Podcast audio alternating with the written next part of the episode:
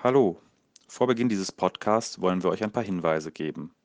Wir sprechen in dieser Folge über die Geschichte der Kinder vom Bullenhuser Damm.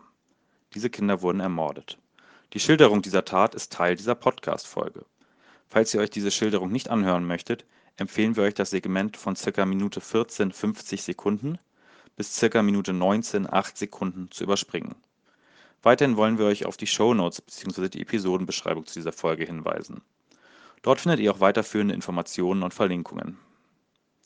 Zuletzt wollen wir nur noch kurz erwähnen, dass das angesprochene HSV-Spiel gegen den Karlsruher SC nach Aufzeichnung dieser Folge verschoben wurde und nicht mehr parallel zur Gedenkfeier der Vereinigung Kinder vom Bullenhuser Damm stattfindet. Moin und herzlich willkommen zu einer weiteren Ausgabe unseres Podcast Netzwerk, der Podcast vom NetzE. Wir wollen heute sprechen über die Geschichte der Kinder vom Bullenhuser Damm. Mit mir spricht heute zum einen äh, Simon, auch aus dem NetzE. Moin Lars, freut mich dabei zu sein.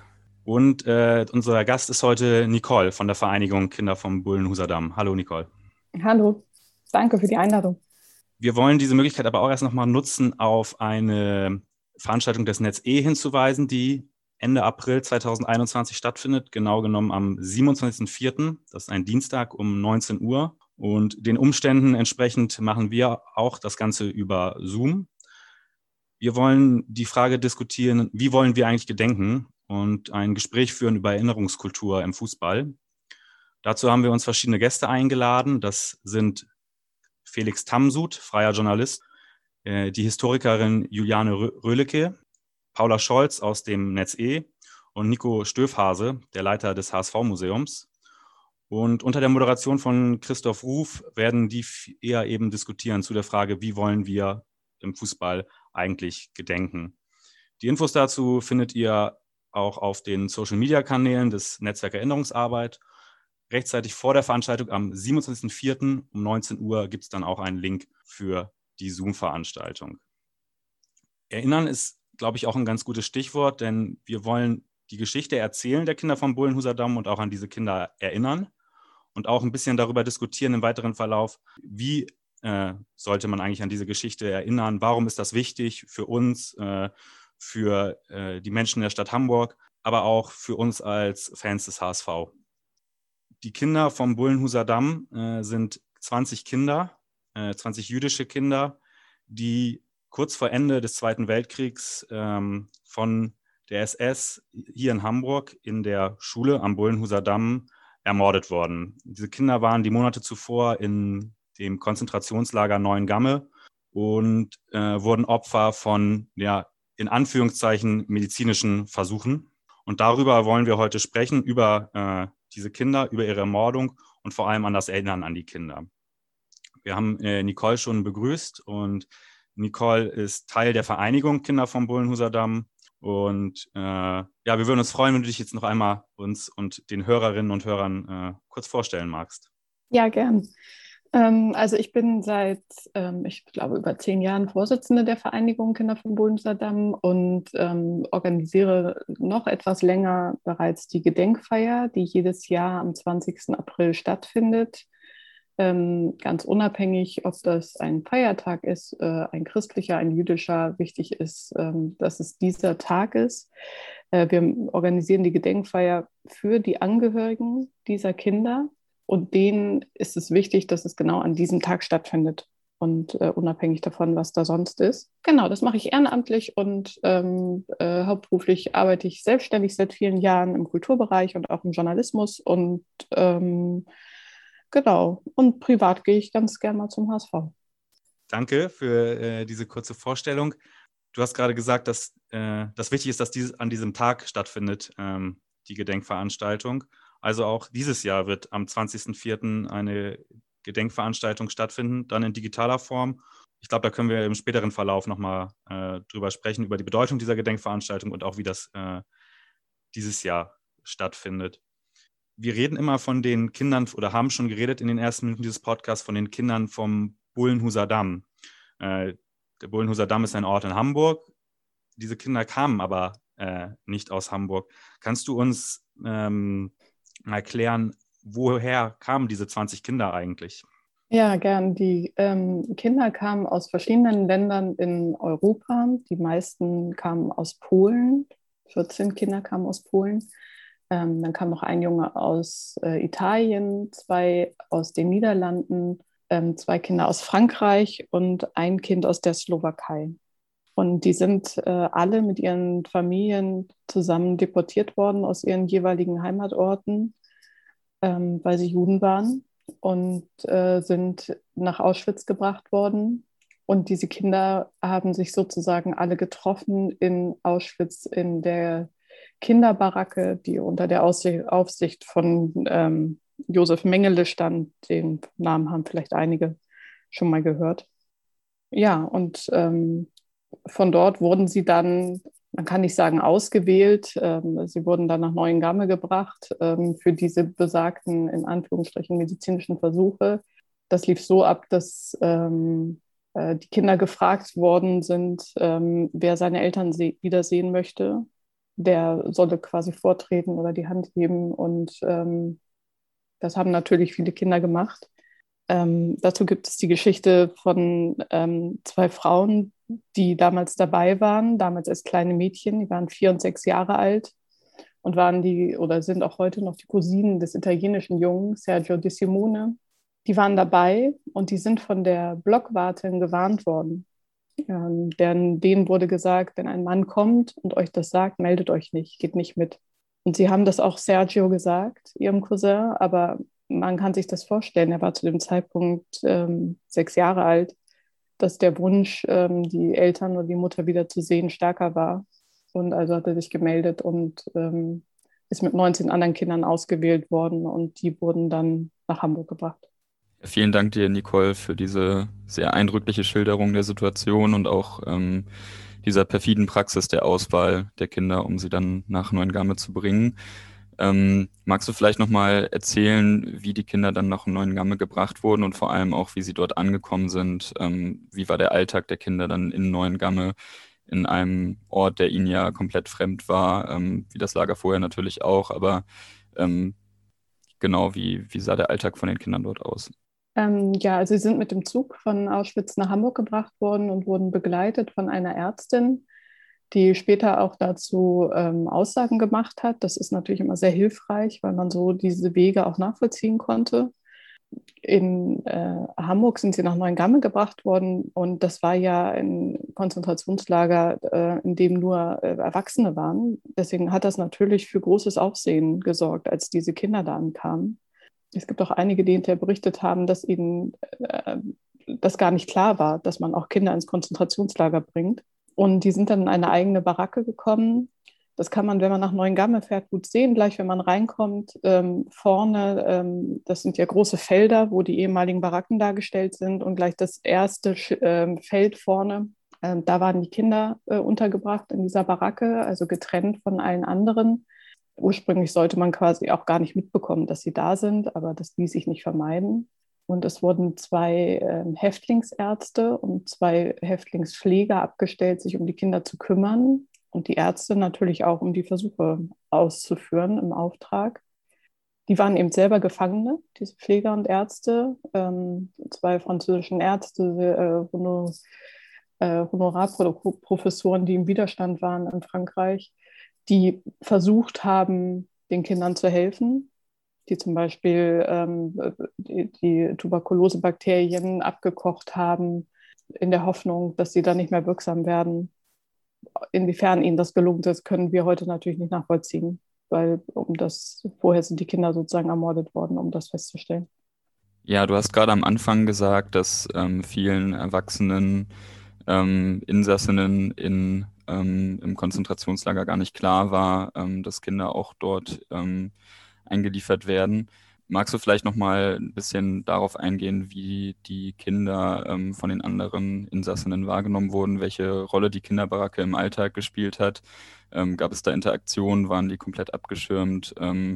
Wie sah das im Alltag aus? Man hat das versucht, eben sie abzuschirmen, es ist aber nicht gelungen. Und äh, natürlich äh, haben sich die Erwachsenen sofort bemüht, dass es diesen Kindern möglichst gut geht. Ähm, es gibt die ähm, nette Geschichte zum Beispiel, ähm, die sind ähm, Ende November 1944 nach Neuengamme gekommen und dass dann sich die Mithäftlinge bemüht haben, den Kindern etwas zu Weihnachten zu schenken. Und dass sie ähm, dann den ähm, Koch der natürlich auch äh, zur SS gehörte, aber den Koch überredet haben, ähm, dass sie ähm, Bonbons für die Kinder äh, machen können.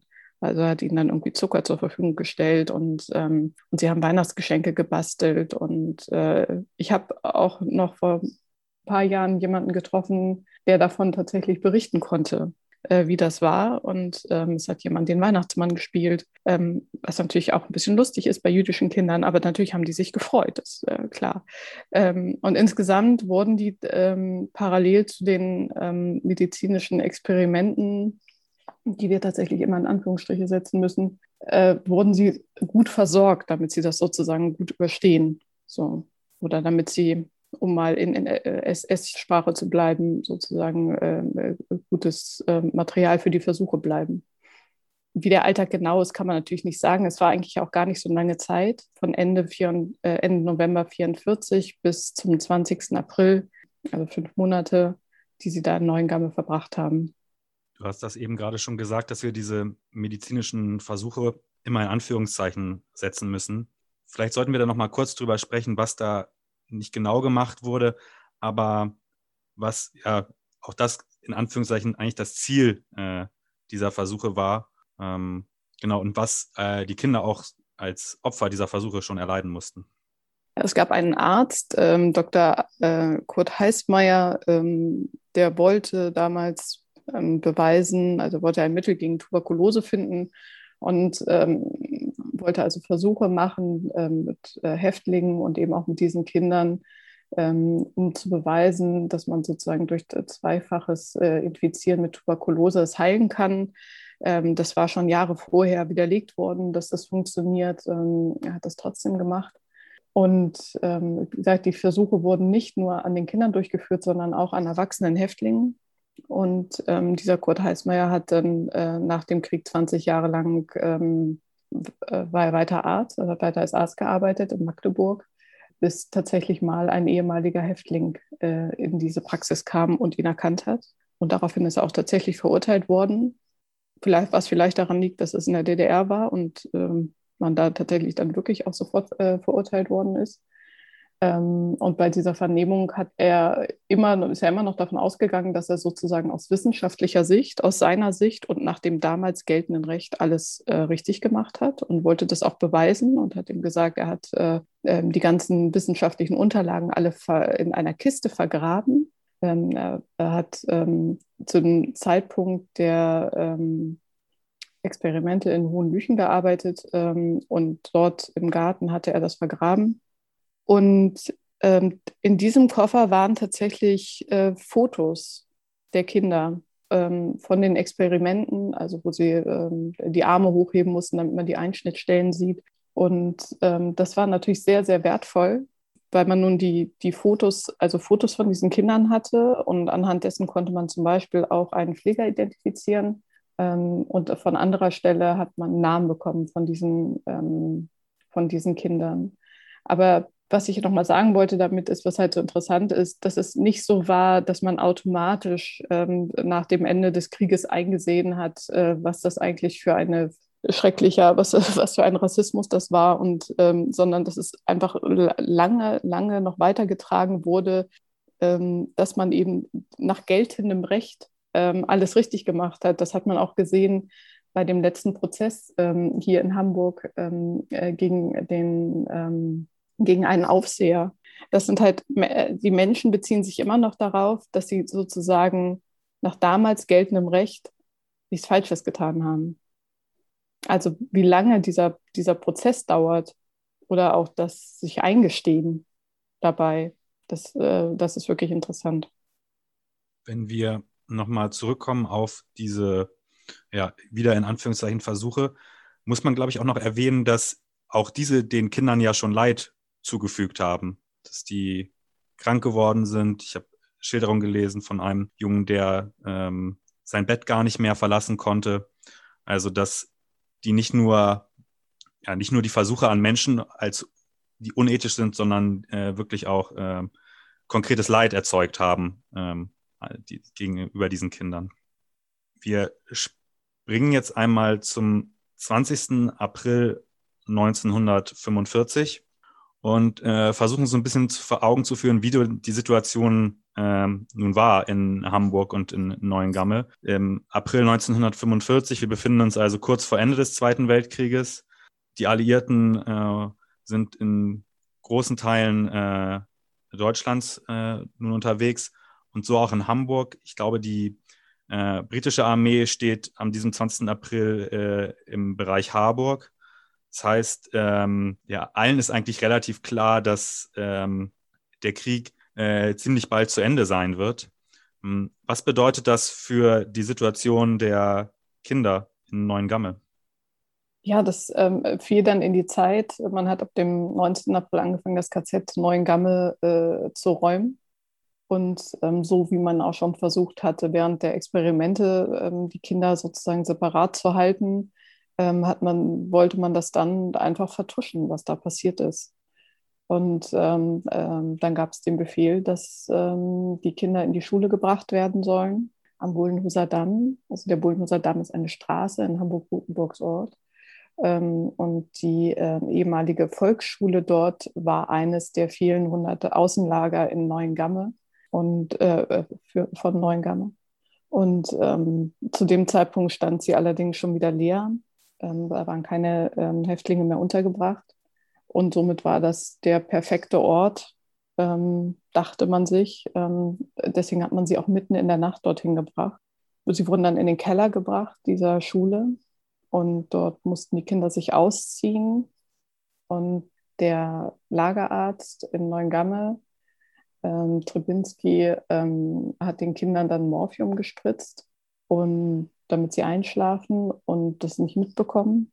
Und äh, dann wurden die Kinder einzeln in einen anderen Raum gebracht und dort erhängt.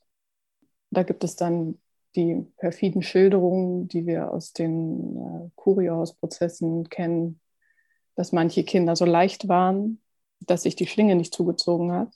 Also haben sich ähm, die Täter da rangehängt an die Kinder, damit sich die Schlinge zuzieht. Es gibt, ähm, wenn man in der Gedenkstätte ist ähm, und man in diesen Taträumen ist, dann sind an den Wänden Aussagen der Täter. Und einer der Sätze ist, da fragt ähm, einer der Täter Fram den Trebinski, diesen SS-Arzt, äh, ob sie das wirklich tun müssen. Und die Antwort ist, Befehl ist Befehl. Das ist für mich so ein, so ein Satz, den kennen wir auch heute noch. Das ist für mich eine so der entscheidenden, äh, also eine der entscheidenden Situationen, weil warum haben diese Männer in diesem Moment sich nicht für was anderes entschieden? Die waren sozusagen alleine in dem Keller. Sie hatten natürlich ähm, den Befehl, aber sie hätten sich auch gemeinschaftlich für was anderes entscheiden können, nämlich das nicht zu tun. Äh, also, dass der Krieg verloren war, war klar zu dem Zeitpunkt. Und ich glaube, das ist bei der ganzen, man fällt immer so schnell Urteile, auch über Täter, aber was Krieg äh, mit normalen Menschen macht und wozu man fähig ist oder fähig werden kann, ich finde, da muss man manchmal ein bisschen länger drüber nachdenken, was Situationen mit einem machen können, weil ich der festen Überzeugung bin, dass keiner dieser Männer zehn Jahre vorher gedacht hätte, dass er einmal kleine Kinder erhängen wird. Ich finde, das ist ein ganz wichtiger Punkt, einfach sich zu überlegen, wie komme ich in diese Situation? An welcher Stelle habe ich vorher nicht Nein gesagt oder wann muss ich spätestens Nein sagen?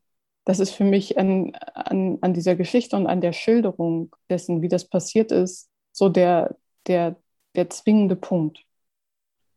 Ähm, ja, ich habe die gleichen oder ähnlichen Gedanken zumindest gehabt, als ich die Ausstellung ähm, besucht habe, das erste Mal. Und ähm, mich hat es auch fassungslos zurückgelassen. Und ähm, ja, mir sind die gleichen Fragen durch den Kopf geschossen, ähm, was passieren muss, damit Menschen ihre, ihre eigenen moralischen und auch ähm, ethischen Grenzen äh, so überschreiten können, um solche Taten dann zu vollbringen Was mir gerade bei deinen Schilderungen auch aufgefallen ist, dass ähm, relativ detailreich ja auch heutzutage auch in der Ausstellung beschrieben werden kann, wie diese Nacht abgelaufen ist, diese Tatnacht und wie das Ganze entschieden wurde. Ähm, das deutet für mich auch dann darauf hin, dass die Dokumentation ja auch relativ gut ist, also dass das alles relativ gut belegbar ist und ähm, deswegen ja auch die Ausstellung das Ganze darstellen kann.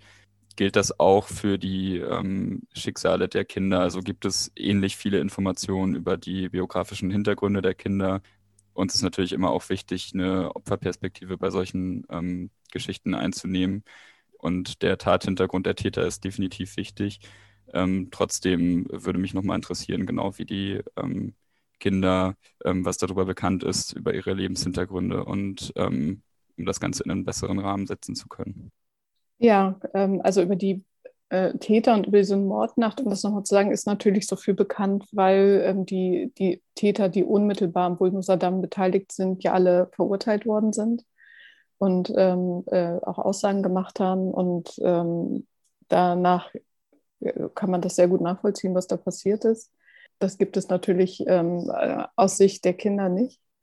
Über die Kinder ist ähm, nur deswegen heute mehr bekannt, ähm, weil sich im Ende der ähm, oder in den 70er Jahren ein Journalist diesem Thema genähert hat, ähm, der mitbekommen hat, dass es immer äh, am 20. April, also eine Gedenkfeier wäre jetzt vielleicht zu viel, aber äh, auf jeden Fall ein Gedenken gab an dieser Schule, und zwar von den ehemaligen Häftlingen aus Neuengamme, ähm, die sich daran erinnert haben.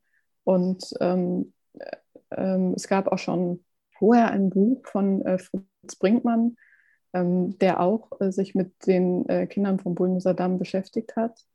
Und man hatte ja die, ähm, die Namen dieser Kinder und der Journalist äh, Günther Schwaberg hat dann damals sich gefragt, ob eigentlich die Angehörigen dieser Kinder wissen, was mit denen passiert ist.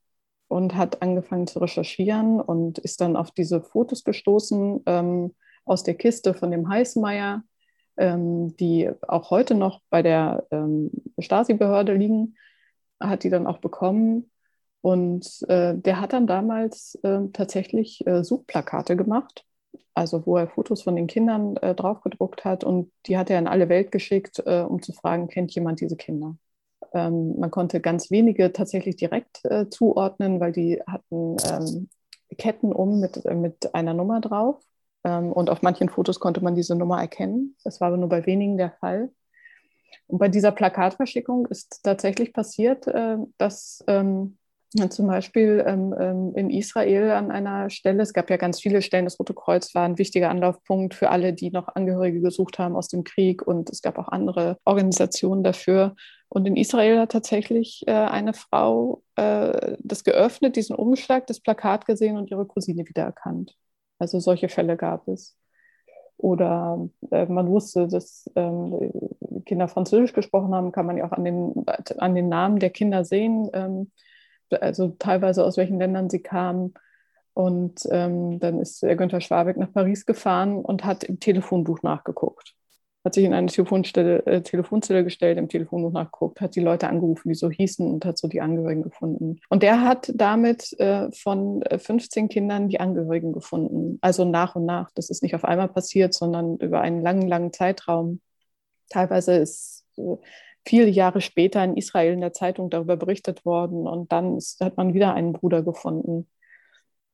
Ja, da, dadurch weiß man von, von einigen Kindern relativ viel und haben wir auch Familienbilder und ähm, wissen, wie die vorher gelebt haben und von manchen weiß man gar nichts.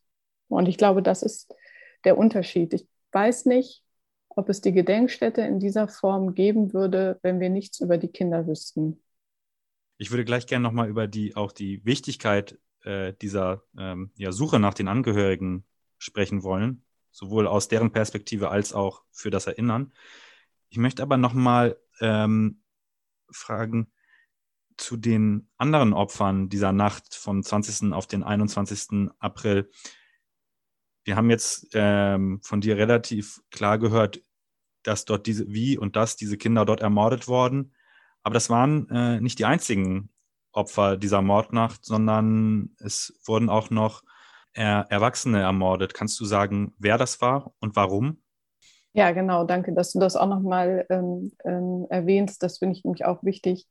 Es sind auch 24 ähm, sowjetische Häftlinge ähm, ähm, ermordet worden in der Nacht. Die Zahl weiß man nicht ganz genau. Und auch diese ähm, zwei Pfleger und diese beiden Häftlingsärzte, die sich um die Kinder gekümmert hatten.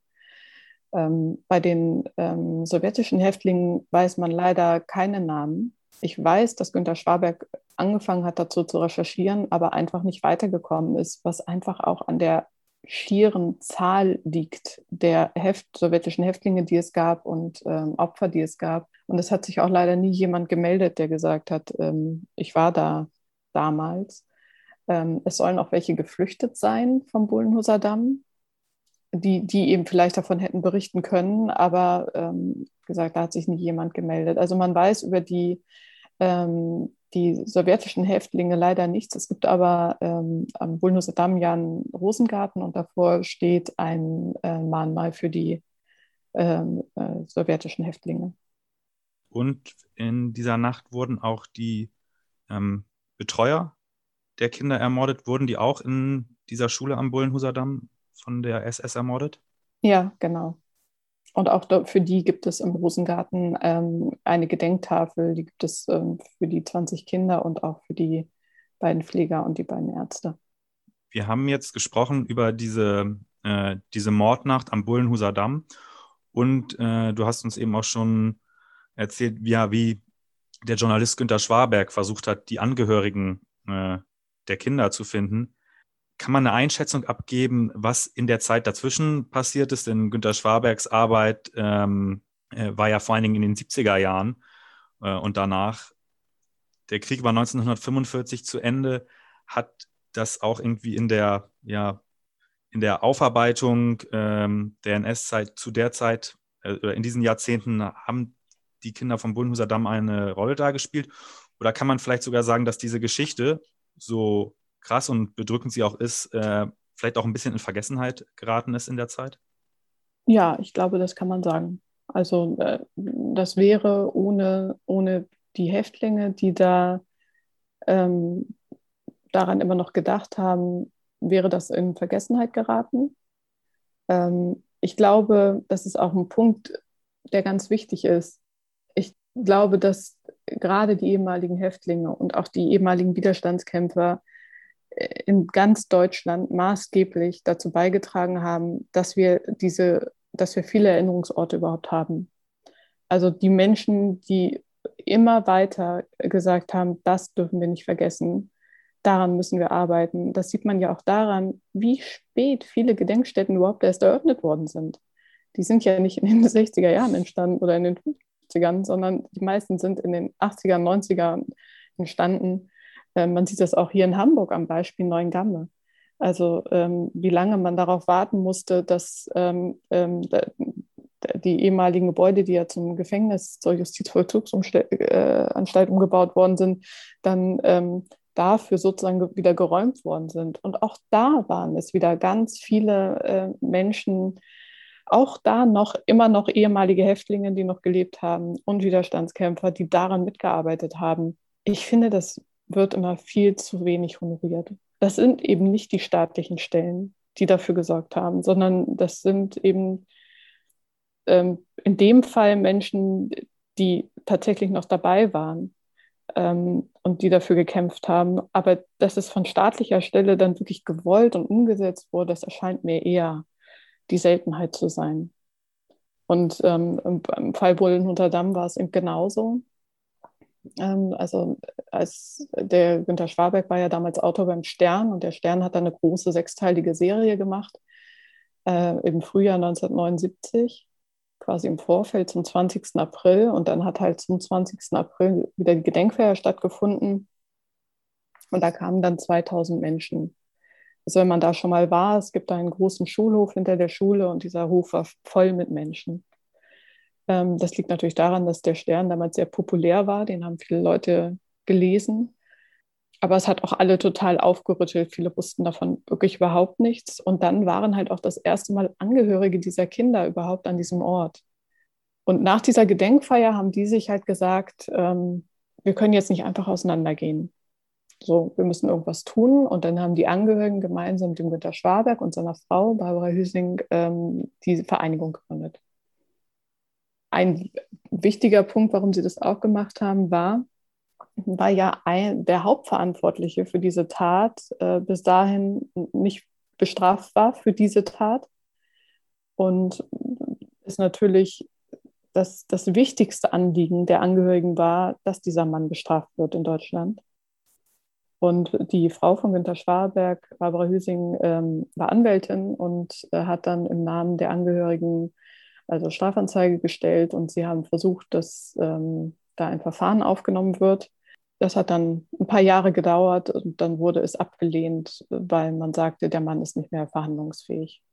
Ja, ich glaube, in dem Punkt ähm, kann das Engagement von Günter Schwalberg und auch von Barbara Hösing gar nicht genug gewürdigt werden, aber eben natürlich auch das der ähm, Hinterbliebenen und ehemaligen KZ-Insassinnen, was du gerade schon ähm, thematisiert hast. Mich würde jetzt interessieren, ähm, du hast ja gerade den Ausgangspunkt ähm, der Vereinigung ähm, thematisiert äh, mit der Gedenkveranstaltung an dem Ort, an dem das Ganze passiert ist. Was ist denn in der Zwischenzeit ähm, mit diesem Gebäude passiert? Was ähm, fand dort statt? Wie wurde das Gebäude genutzt? Wie hat sich die Stadt auch ähm, zur Nutzung dieses Gebäudes ähm, positioniert in den Jahren nach Kriegsende, aber auch ähm, innerhalb der 70er Jahre und darüber hinaus? Ja, die Schule war nach dem Krieg ähm, oder wurde nach dem Krieg wieder als Schule genutzt. ich habe übrigens, muss ich kurz einschieben, vor kurzem mit jemandem gesprochen, der da zur Schule gegangen ist das war sehr interessant.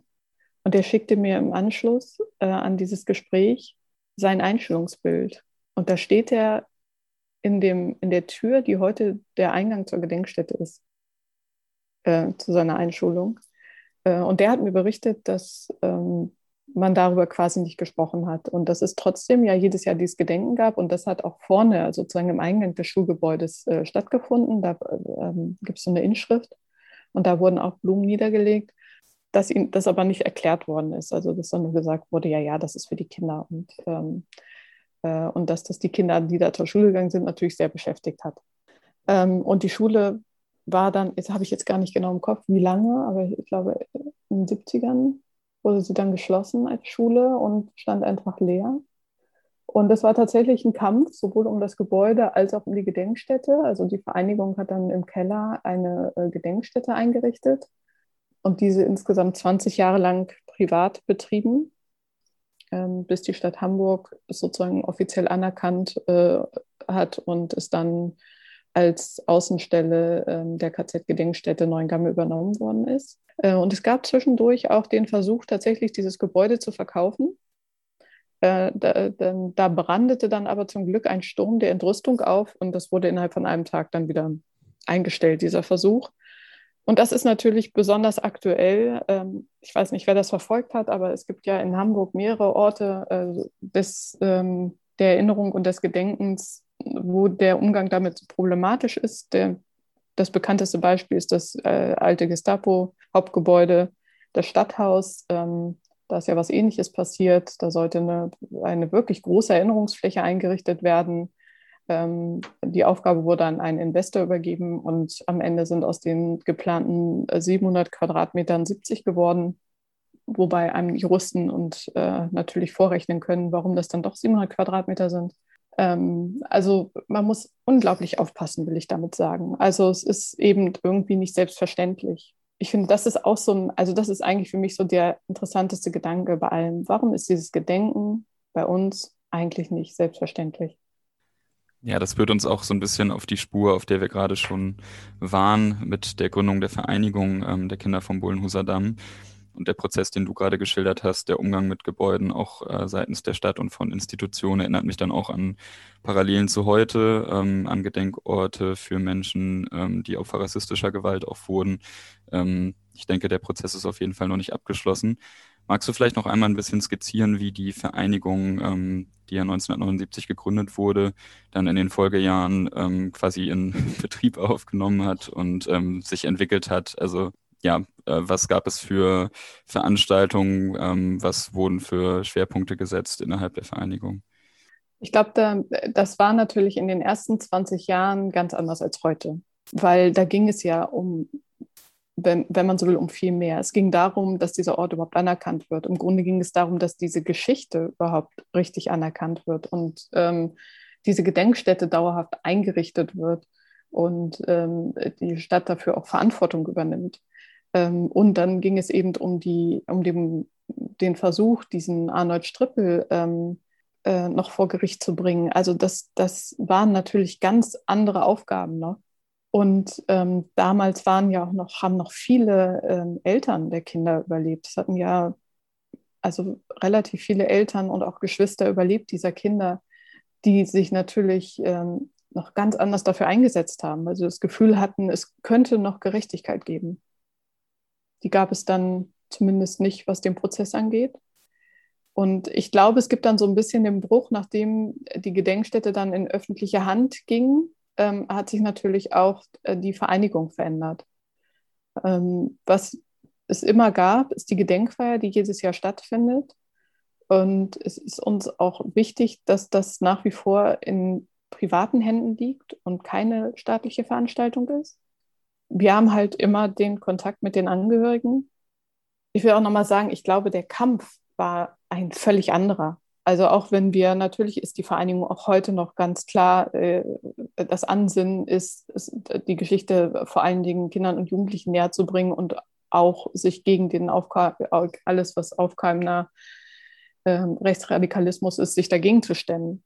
Ähm, aber trotzdem ist das, was man da geleistet hat in den 80er Jahren, natürlich, also das, das war noch viel mehr Kampf, ne, als, als wir das heute haben obwohl ich mich immer wieder wundere, dass, also manchmal fühlt man sich immer, das immer noch ein bisschen wie im Widerstand. Warum das so ist, weiß ich nicht. Also warum das nicht so eine Selbstverständlichkeit hat.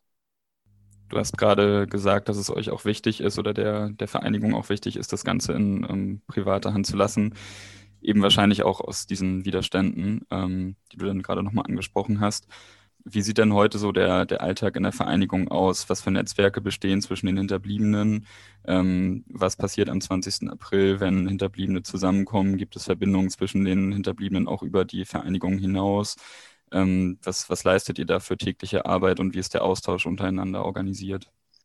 Also fange ich an. Also Also die Gedenkfeier jedes Jahr eben ist, ist sozusagen die, die Hauptveranstaltung, ähm, zu der dann auch Angehörige aus aller Welt kommen. Die Angehörigen, das muss man vielleicht nochmal dazu sagen, ähm, äh, die Kinder kamen eben aus verschiedenen europäischen Ländern, aber ähm, die Angehörigen, die wenigsten sind dort geblieben. Die, die meisten Angehörigen leben in Israel und in den USA. Ähm, es gibt auch einige in Italien und ähm, in den Niederlanden. Ähm, und es gibt eine Familie hier in Hamburg, für die Hamburg eigentlich nur der, der Ausgangspunkt war, um dann ähm, nach ähm, Südamerika ähm, zu emigrieren und die hier sozusagen ein bisschen, ich sag mal, hängen geblieben sind zufällig, was natürlich für uns ein großes Glück ist. Und diese Angehörigen ähm, kommen also alle ähm, zum 20. April. Das organisieren wir. Also wir beantragen Gelder dafür, dass wir ihnen die Reise ermöglichen können und ähm, äh, machen das Programm für die Gedenkfeier und natürlich auch die Zeit darum. Äh, und wir haben ganzjährig äh, natürlich auch Kontakt untereinander. Und ähm, wir haben zum Beispiel aber auch vor ein paar Jahren eine mobile Ausstellung entwickelt, ähm, die ja auch im Stadion stand, leider jetzt gerade mit wenig ähm, Besuchern. Die wird normalerweise an Schulen gezeigt oder in öffentlichen Einrichtungen, äh, um die Geschichte auch nochmal zu erzählen. Die hat aber, die endet äh, sozusagen im Heute, die Ausstellung. Geht es darum, wann Diskriminierung anfängt. Wir machen auch Workshops dazu an den Schulen. Wir haben mit verschiedenen anderen Organisationen arbeiten wir auch noch zusammen. Wir sind natürlich auch äh, eng mit dem Freundeskreis der KZ-Gedenkstätte Neuengamme verbunden wir beteiligen uns oder wir richten das Programm aus, wenn die Lange Nacht der Museen stattfindet, ähm, dann ist die Gedenkstätte beteiligt. Das Programm dazu ähm, übernehmen wir dann auch. Ja, ich glaube, das ist so das, was wir tun.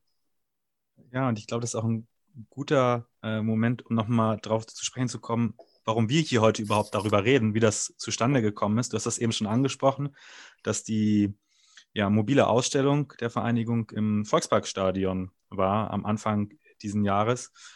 Ich glaube, das ging so los, dass ein Mitarbeiter des HSV-Fanprojekts äh, diese Ausstellung gerne im HSV-Fanhaus äh, ausstellen wollte, im HSV-Fanhaus äh, in Hamburg. Aufgrund der Pandemiesituation hatten dann alle relativ schnell erkannt, dass das wahrscheinlich nicht funktioniert, weil äh, die Ausstellung im Fanhaus sich dann wahrscheinlich niemand hätte anschauen können. Und äh, so hatte sich dann eine kleine Gruppe, äh, nennen wir es Arbeitsgruppe gefunden, äh, an der du auch beteiligt warst und der HSV, das Fanprojekt, das Netz E. Und im Zuge dessen ähm, wurde die, diese mobile Ausstellung dann im Volksparkstadion aufgebaut und äh, Mitarbeitende des HSV konnten sich diese Ausstellung auch zum Teil ansehen. Und ich glaube, uns allen ging es auch so ein bisschen darum, um ja, diese Symbolik, diese Ausstellung äh, wirklich auch ins Volksparkstadion zu stellen. Und vielleicht ist das auch so der Moment, äh, wo wir mal darüber sprechen können, warum das Erinnern an die Kinder und die Arbeit der Vereinigung auch über den Kontext hinaus äh, wichtig ist, warum das äh, auch für uns irgendwie als Fußballfans oder auch nur als äh, Hamburgerinnen und Hamburger ähm, wichtig ist.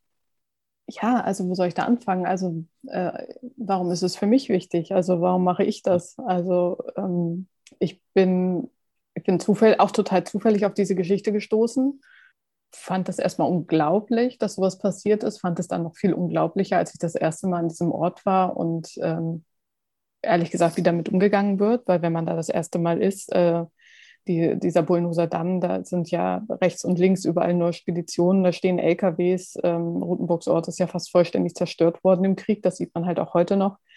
Und als ich dann dahin kam, war ich ein bisschen entsetzt. Das war auch noch vor 2011, äh, bevor eine neue Ausstellung da gemacht wurde war so ein bisschen entsetzt, weil ich mir vorgestellt habe, wie muss denn das sein, wenn ich hier mein Kind verloren habe und ich komme hier hin und das ist jetzt der Ort, wo ich gedenken soll. Und das hat mich einfach, da habe ich irgendwie gedacht, ich lebe auch in dieser Stadt. Und ähm, irgendwie ist es doch auch unsere Verantwortung, was mit solchen Orten passiert. Und dachte, da müssen wir irgendwie was tun. Und das meinte ich vorhin mit, manchmal komme ich mir immer noch vor wie im Widerstand, weil ähm, gerade letzte Woche habe ich wieder die Müllberge dort gesehen, ähm, die da regelmäßig angehäuft werden. Und man denkt irgendwie, mein Gott, jetzt machen wir das schon so viele Jahre und es wird immer noch nicht besser. Also unser Umgang ähm, damit ist manchmal immer noch schwierig. Und also warum sollte es irgendjemanden nicht angehen? Also das sind alles Dinge, die bei uns in unserer Stadt passiert sind.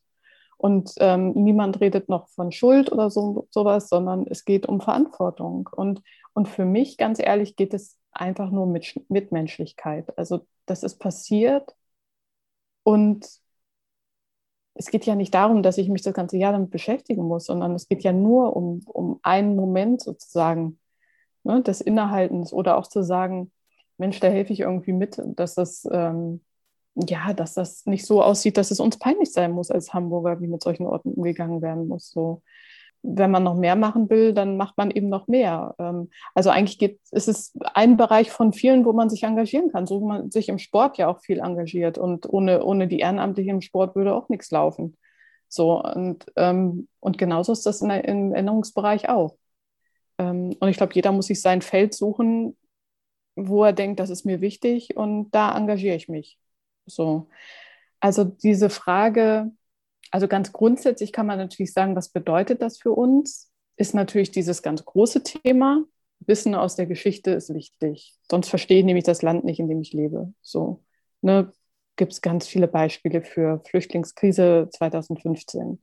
Warum hat Merkel und warum hat Deutschland als einzige eine andere Haltung eingenommen? Das, das hängt mit unserer Geschichte zusammen, unmittelbar. Ich muss Geschichte kennen und verstehen, damit ich verstehe, wie ein Land funktioniert. Das ist übrigens auch ganz egal, ob meine Großeltern oder Urgroßeltern dann schon in Deutschland gelebt haben oder nicht. Also ich verstehe einfach die Politik heute nicht, wenn ich die Geschichte nicht kenne. So, das ist aber was ganz Generelles.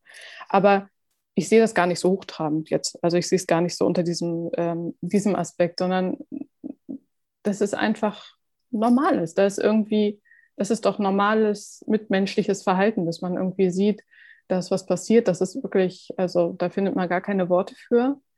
Wir können es nicht rückgängig machen.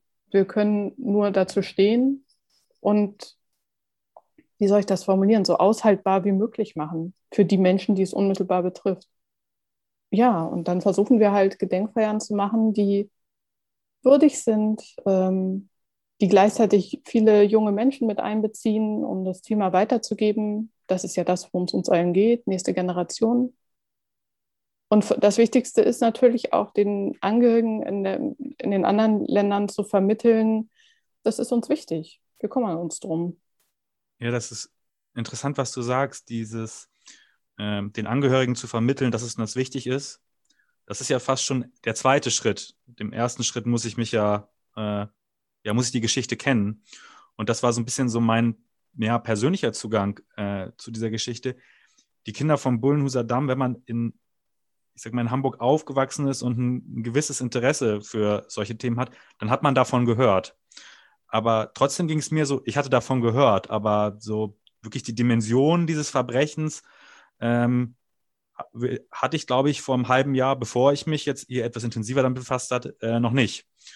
Und das, finde ich, zeigt so, dass auch wenn man meint, ich habe irgendwie im Geschichtsunterricht aufgepasst und naja, ich habe das äh, ich habe irgendwie ein Bewusstsein äh, für sowas, dass da trotzdem immer noch ganz viel ist, was man ja irgendwie entdecken kann oder wo man auch was lernen kann. Und in der Beschäftigung mit dieser Geschichte äh, habe ich ein und das andere Mal gedacht, Halleluja, Halleluja, das ist ganz schön viel, da hängt auch noch ganz schön viel dran. Also das rollt ja immer so ein bisschen weiter, auch welche, äh, mal welche Rolle hat überhaupt äh, so ein KZ-System gespielt, welche ähm, wir haben über gesprochen über die Besonderheit, dass da auf einmal Kinder äh, in Neuen Gamme waren.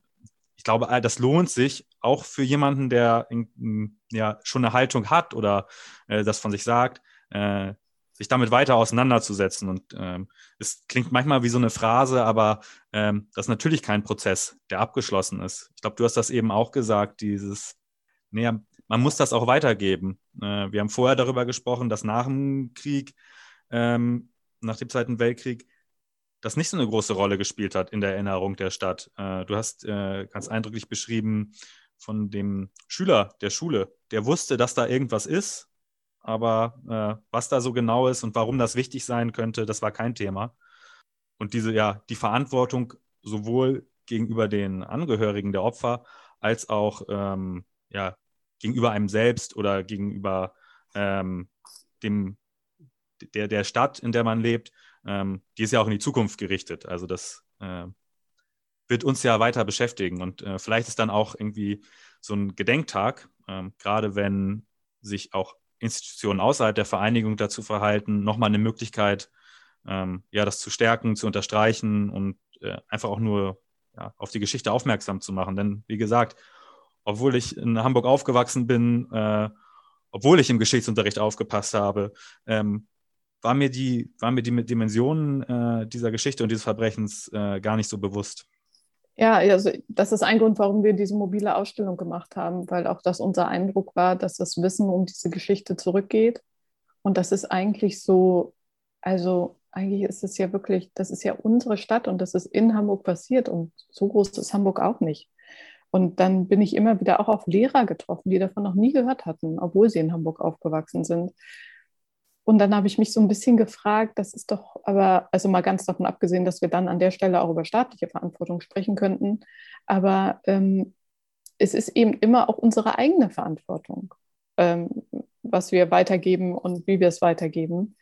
Ja, und ähm, ich bin zum Beispiel überhaupt kein Fan von verpflichtenden äh, KZ-Besuchen, äh, äh, also Gedenkstättenbesuchen. Ähm, das kann nicht der Weg sein.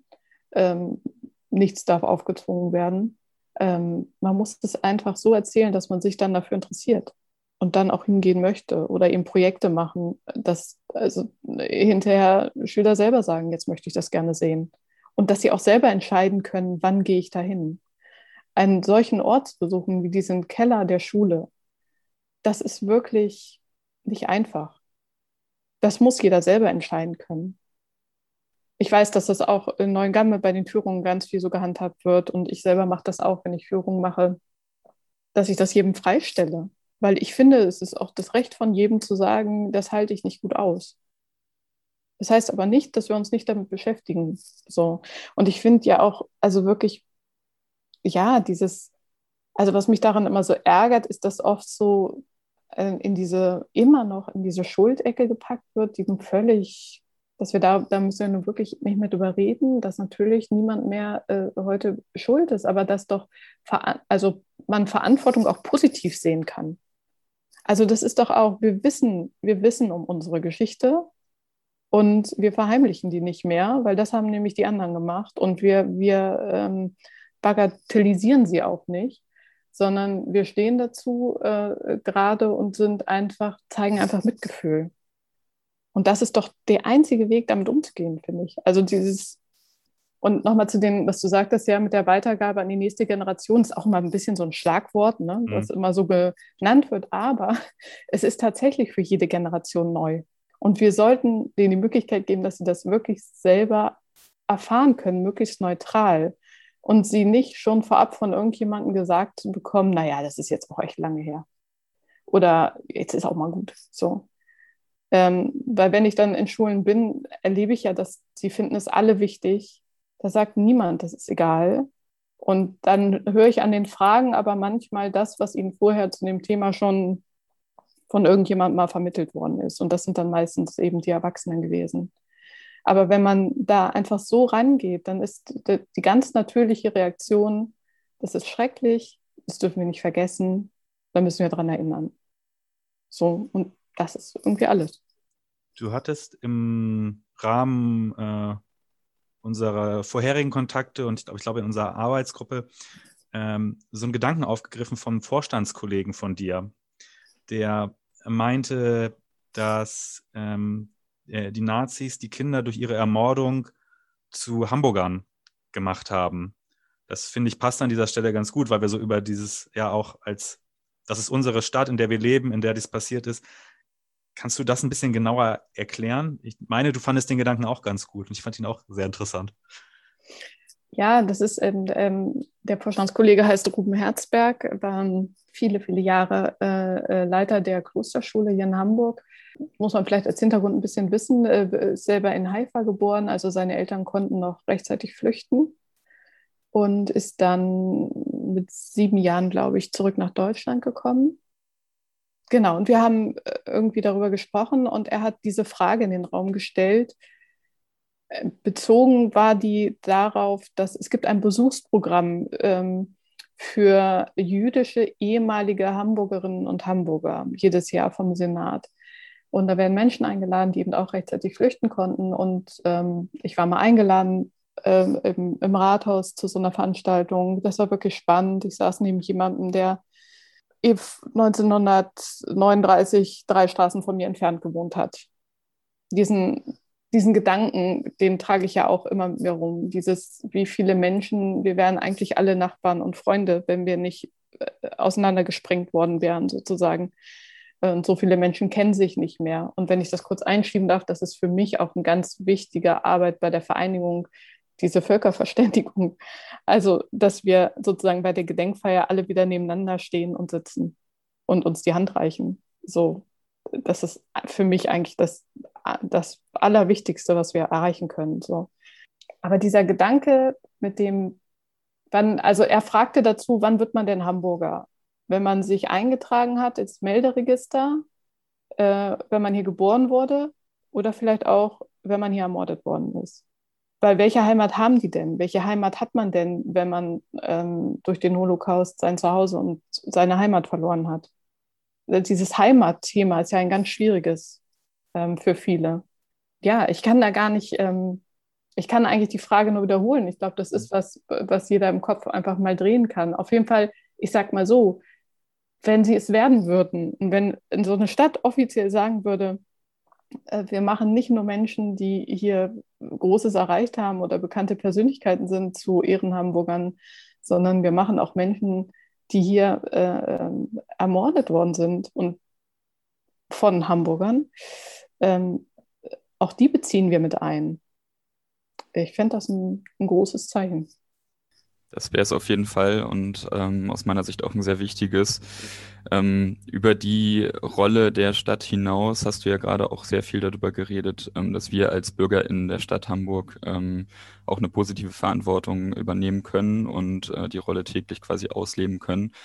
Ähm, mein Gedanke dazu war eben auch, ähm, weil wir jetzt über die Ausstellung im Volksparkstadion gesprochen hatten, dass wir als HSV-Fans ähm, das sowohl in der Doppelrolle tragen als äh, Bürger in der Stadt Hamburg, aber auch als Fans von einem Verein, der ähm, den Anspruch annimmt, eben der Verein dieser Stadt auch zu sein. Und auch die Fans äußern das immer ähm, gerne auch in Abgrenzung zu anderen Vereinen. Wir sind der Verein der ganzen Stadt und ähm, wir ähm, repräsentieren die Stadt Hamburg und ich finde, da gehört es dann eben auch dazu, ähm, sich mit solchen Dingen und ähm, Orten zu befassen und das Ganze ähm, mit positiver Verantwortung zu füllen und ähm, zu besetzen. Und ähm, deswegen finde ich das einen ganz guten Anstoßpunkt, vielleicht auch ähm, für spätere ähm, Zusammenarbeiten und, und Thematisierung, ähm, dass genau solche Themen aufgegriffen werden und auch in einen Themenbereich hier reingetragen werden, der vielleicht auf den ersten Blick für viele Leute damit gar nichts zu tun hat. aber ich finde, die Effekte, die wir dabei erzielen können, sind, sind einfach sehr groß und ich finde, das lässt sich sehr einfach zusammendenken, wenn man es möchte. Ich würde gerne eine, eine Sache noch äh, kurz erzählen. Ähm, und zwar, als ich nach, ich bin vor, äh, weiß ich, ich glaube 20 Jahren nach Hamburg gekommen, ein bisschen länger. Und eine meiner ersten Begegnungen, ich hatte mich wahnsinnig gefreut. Ähm, das war ein bisschen Zufall, dass ich nach Hamburg gekommen bin und dann in der Stadt zu sein, wo der HSV ist. Ähm, ich komme selber aus einem kleinen Ort und war, seit ich denken kann, HSV-Fan und war jedes Wochenende auf dem Fußballplatz dann kam ich nach Hamburg und bin äh, U-Bahn gefahren und es war ein Spiel. Und dann kam, stieg eine, äh, stiegen Fans ein. Und ich, war, ich nehme an, es war ein Spiel gegen St. Pauli. Auf jeden Fall fingen sie an, äh, irgendein Lied zu singen mit äh, Und St. Pauli geht ins Gas. Und bei mir ist alles zusammengebrochen. ich habe echt gedacht, was ist das denn für ein Scheiß? Also, äh, ne, ich bin wirklich, also ähm, ja, und da war ich noch ein bisschen jünger und ähm, ich hätte mich auch nicht getraut, jemand aufzustehen oder irgendwas zu sagen. Ne? Aber das ist das, worum es geht. Also wir müssen aufstehen, in dem Moment was sagen. Und wenn wir uns blamieren, weil das eben viel mehr sind und weil die, kein, was weiß ich, ja. aber mir hat das das so vermiest. Also ähm, das bin ich irgendwie nie losgeworden. Und ich glaube, dieses, wir müssen wir dürfen einfach bestimmte Dinge nicht mehr zulassen. Wir sind damit aufgewachsen, dass man bestimmte Sachen sagt. So. Und wir lernen gerade immer mehr dazu, dass man das aber nicht sagen kann, weil das immer andere Menschen verletzt. So. Und es gibt auch bestimmte Sachen, die können wir einfach aufgrund unserer Geschichte nicht sagen. Und da gibt es auch keinen mehr, ach, lass den mal, der ist schon so alt oder lass den mal, der ist so. Ähm, und vor allen Dingen bei jüngeren Leuten, das muss ein absolutes No-Go sein. Und zwar überall und auch im Sport. Äh, und vor allen Dingen beim Fußball, weil dieses, das, was da einsetzt, dieses Rudelverhalten, ähm, das führt ja auch dazu, dass dann, ich bin mir sicher, dass da nicht alle mit einverstanden sind, aber man macht es dann halt mit. Und ich glaube, da liegt eine ganz große Verantwortung. Also, dass da äh, Vereine und alle, die sich engagieren, ganz klar, klare Kante zeigen. Und ganz klar sagen, das wollen wir nicht. Und wenn ihr sowas sagt, dann, äh, keine Ahnung, seid ihr raus. Also ähm, ja, also das ist mir irgendwie ein wichtiges Anliegen, weil das, ähm, das ist unheimlich schwer und ähm, ähm man sagt immer, ja, man muss Zivilcourage zeigen. Ja, mach mal in so einer Situation. Ne? es, ist, es ist eben nicht so einfach, ne? dann irgendwie da als äh, aufzustehen äh, als Frau und irgendwelchen ähm, Typen da sowas zu sagen. So, und trotzdem ist es der richtige Weg. Also ich möchte irgendwie alle ermuntern, die sich in dem Moment auch unwohl fühlen, es irgendwie zu sagen, also und irgendwie auszusprechen, weil vielleicht bringt man ja doch einen, einen Gedanken zum Schwingen. Und ich finde von offizieller Seite, wenn sowas tatsächlich im Stadion passiert oder wenn, also da werden ja nicht solche Gesänge angestimmt werden, aber trotzdem gibt es ja, ist ja gibt es so grenzwertiges Verhalten, sage ich mal, manchmal, dass da einfach ganz klar Stellung bezogen wird auch, auch von ähm, aus Seiten äh, eben von, von äh, es gibt ja diese wunderbar, euer, euer wunderbares Netzwerk, also auch von eurer Seite sozusagen. Ich glaube, dass das wichtig ist. Ich glaube, das ist auch deswegen wichtig, um anderen Leuten zu signalisieren, dass sie eben nicht alleine sind, wenn sie in der U-Bahn aufstehen und was sagen. Und dass auch wenn ein Fußballverein, in unserem Fall jetzt der HSV, sich dazu verhält, dass man sich ein bisschen darauf beziehen kann, ja, aber der Verein, für den wir hier alle sind, der sieht das auch so. Und äh, der muss das nicht nur so sehen, sondern der muss das halt natürlich auch nach außen tragen, dass er das so sieht. Und äh, auch das, äh, ohne ins Phrasenhafte zu fallen, ist auch nicht nur mit einem, einer Aktionswoche im Jahr abgeschlossen, sondern muss natürlich immer gelten. Gerade weil mh, hm, wir gehen ja zum Fußball in der Regel, weil uns das Spaß macht und weil das irgendwie äh, unser Lieblingssport ist oder weil wir selber Fußball gespielt haben, also mit so einem positiven Ansatz, ist, glaube ich, manchmal die, die Schwierigkeit, das dann ja mit sowas Ernsten zu verbinden, weil man will ja nicht auch noch beim Fußball äh, sich irgendwie äh, mit schweren Themen beladen und so. Das ist, glaube ich, immer so ein bisschen auch die Herausforderung, vor der wir auch stehen. Ähm, allerdings auf der anderen Seite, wenn sich Leute im Zusammen ähm, sich in der Schule oder über andere Angebote mh, hm, ja nicht das große Interesse haben, sich äh, mit diesen Themen auseinanderzusetzen. Vielleicht ist es dann aber über den Fußball der Weg, über den Fußballverein, weil äh, dafür interessieren wir uns. Und ähm, das war, glaube ich, auch in der Vergangenheit oft der Ansatz des Netzwerk Erinnerungsarbeit, das zu verbinden, weil das alles nicht im luftleeren Raum passiert, sondern ähm, zur Zeit des NS es den HSV gab und der sich ähm, verhalten hat, äh, nicht so rühmlich. Aber auch jetzt äh, das passiert das alles nicht im luftleeren Raum, sondern ähm, wie Simon das gesagt hat, wir sind als irgendwie HSV-Fans Teil dieser Stadt und Teil der Gesellschaft und genauso ist auch ein Verein Teil der Gesellschaft, äh, die sich dazu positionieren sollte. Ja, und ich finde auch, dass das Thema direkt beim Fußball, also bei einem Spiel, also warum? Also da hat es tatsächlich sozusagen nichts verloren. Das heißt ja aber nicht, dass ich nicht beides sein kann. Absolut, und das ist, genau. das ist das, glaube ich, worum es immer geht. Wir haben oft so eine eindimensionale Sicht. So. Und ähm, ich kann ja durchaus, also ich würde auch nicht auf die Idee kommen, bei einem Spiel darüber zu reden, ähm, ähm, sondern da geht es tatsächlich ähm, nach Möglichkeit um Spaß, wenn es denn das Spiel erlaubt. aber, ähm, ähm, aber, es, aber es ist ja was anderes. Es geht darum, dass wir, dass wir bestimmte Verhaltensweisen einfach wirklich nicht mehr dulden. Und zwar wirklich alle. Und ich glaube, die, wir sind auf einem super guten Weg dahin. Ich merke, dass immer mehr jüngere Leute ganz entschieden sind und ganz klar sagen, das geht nicht mehr. Viel klarer, als das ähm, äh, meine Generation oder eben ähm, na, die Älteren vielleicht sogar schon wieder mehr machen würden.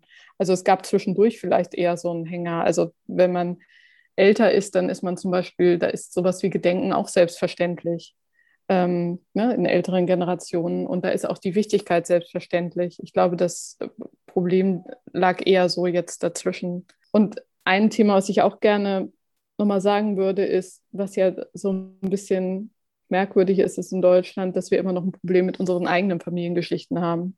Also das soll zwar wahnsinnig viel erinnern und gedenken an, an Opfer und an die Familie, Familien von Opfern, aber dass die wenigsten über ihre eigene Familiengeschichte reden. Und das, manchmal frage ich mich, äh, ob wir das Ganze erst überwunden haben, wenn wir das schaffen. Also wenn erstmal jeder selbstverständlich Bescheid weiß und äh, zum anderen man sich darüber auch austauscht. Und zwar äh, unbefangen, weil auch damit haben wir ja nichts zu tun.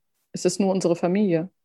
Aber dieser, dieser Familienbezug, der ist anscheinend noch so stark und das verwundert mich oft, ähm, dass es da immer noch Probleme mit gibt. Weil im Grunde würde, würde es sich ja erst auflösen, wenn es wirklich jedem klar ist. Ja, definitiv. Ähm, ich habe das in meinem eigenen Leben auch schon häufiger erlebt, dass Menschen, die auch teilweise sehr intensiv sich mit ähm, Themen des Gedenkens und auch des NS auseinandersetzen, ähm, da auch Klarstellungen zu beziehen. Also daran mangelt es dann häufig gar nicht, aber trotzdem an dem Punkt, wo es dann ins Persönliche und in Familienbereich geht, dann auch dicht machen ähm, und ähm, der Prozess dann da auch ein jähes Ende hat.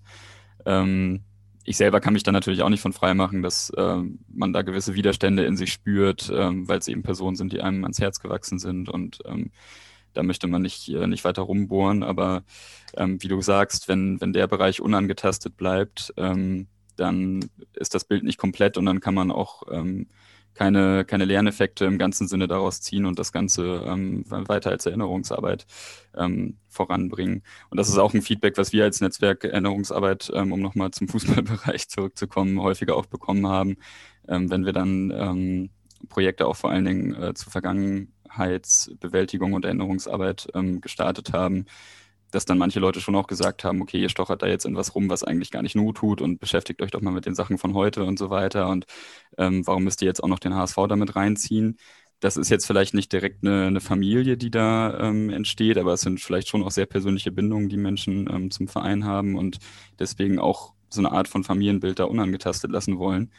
Aber das ist schlussendlich genau das gleiche Ergebnis wie das bei, bei eigenen Familien wenn das unangetastet bleibt, dann äh, gibt es auch immer Strukturen, die so weiterleben können und nicht aufgearbeitet werden. Und ähm, ja, deswegen ist uns das auch ein Anliegen, das auch in dem Bereich äh, weiter voranzubringen.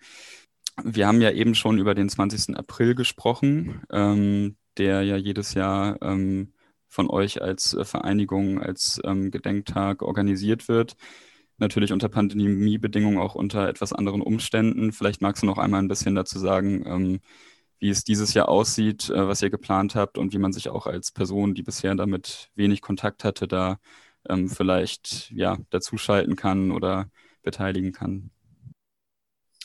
Ja, in diesem Jahr ähm, planen wir natürlich äh, wieder digital. Im letzten Jahr war das ja so kurzfristig, dass wir nicht viel gemacht haben leider. Ähm, da gab es sozusagen ein, nur eine Kranzniederlegung und ähm, wir haben einfach den Angehörigen kleine Filme geschickt.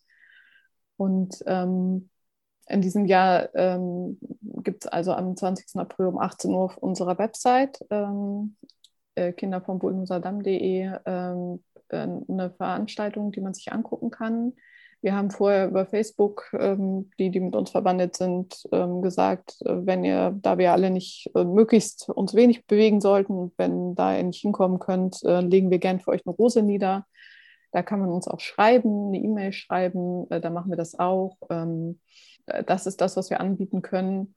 Ich erlebe aber auch immer wieder, dass wenn ich zum Rosengarten komme, da am Bullenhuser Damm, der ist ja immer offen, der Rosengarten, den kann man immer besuchen dass ich da eigentlich immer irgendjemanden antreffe, der sich da mal hinsetzt, der da mit dem Fahrrad vorbeigefahren ist. Das finde ich unheimlich schön. Ich glaube, man muss gar nicht immer nur auf diesen Jahrestag warten. Dieser Jahrestag ist unglaublich wichtig für die Angehörigen und die Familien. Und ich finde, wenn man in der Stadt lebt, dann kann man da auch im Sommer, wenn es schön ist, einfach mal vorbeifahren und ähm, das einfach mal aufnehmen und dann weiterfahren. Also ähm, es es braucht nicht nur diesen Tag und ich finde, man muss auch immer noch ein bisschen, gibt ja viel Diskussion über, ähm, wie ritualisiert ist unsere Erinnerungskultur. Ich finde schon sehr. Und ich merke aber auch selber, wie schwer es ist, da rauszukommen.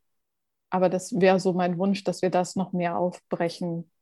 So, also ich finde es schön, wenn man an dem, wenn an dem Tag möglichst viele gedenken, aber eigentlich, wie gesagt, kann man das das ganze Jahr, äh, weil man das eben auch ein bisschen selber entscheiden muss.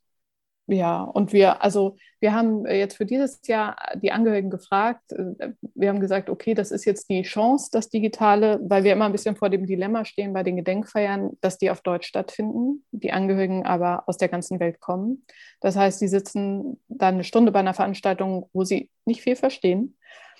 Ähm, wir haben uns bislang damit beholfen, dass sie äh, Übersetzungen bekommen dann von uns in die Hand. Ähm, und dann, sie sind ja atmosphärisch dabei. Aber jetzt haben wir gesagt, okay, wenn es digital ist, dann machen wir auch, machen wir es auch international. Ähm, und die Angehörigen haben uns äh, Videos geschickt, jetzt im Vorfeld schon, äh, aus ihren Ländern, die ganz unterschiedlich sind, wo man vielleicht nochmal ein bisschen Eindruck bekommt. Und äh, wir haben wieder ein Projekt mit Schülern zusammen gemacht, ähm, die an die Kinder gedenken es wird auch die obligatorischen Grußworte geben, ähm, das meine ich aber nicht negativ, äh, äh, vom Bürgermeister und äh, von der Präsidentin der Bürgerschaft, Carola Veit. Ähm, also es ist, ja, also ich glaube, gerade durch die Einblicke auch in, in das Leben oder die Sicht der Angehörigen wird das, glaube ich, eine, eine ganz spannende Veranstaltung. Wir sind uns natürlich alle drei bewusst, dass äh, leider äh, fast zeitgleich auch ein Fußballspiel stattfindet mit Beteiligung des HSV. Ähm, wir wollen aber trotzdem irgendwie die Möglichkeit äh, nutzen, äh, HörerInnen dieses Podcasts und auch darüber hinaus irgendwie zu motivieren, äh, so wie du das auch gerade beschrieben hast, äh, sich vielleicht auch außerhalb solcher Gedenktage äh, mit der Geschichte der Kinder vom Bullenhuser Damm zu befassen. Wir werden unten in den Show Notes zu dieser Folge auch die Seite verlinken und da gibt es viel Material, auch ähm, die Biografien der Kinder, ähm, die Arbeit ähm, der Vereinigung. Irgendwann wird das sicherlich auch mög wieder möglich sein, ähm, sich den Ort anzugucken. Ähm, macht das. Ähm, setzt euch damit auseinander. Ähm, und ja, jeder und jede in, in dem Rahmen, wie es äh, angemessen und äh, am besten ist. Ich würde dann dir, Nicole, nochmal die Möglichkeit geben, wenn es noch etwas gibt, äh, was du hier an dieser Stelle loswerden äh, möchtest, das zu tun.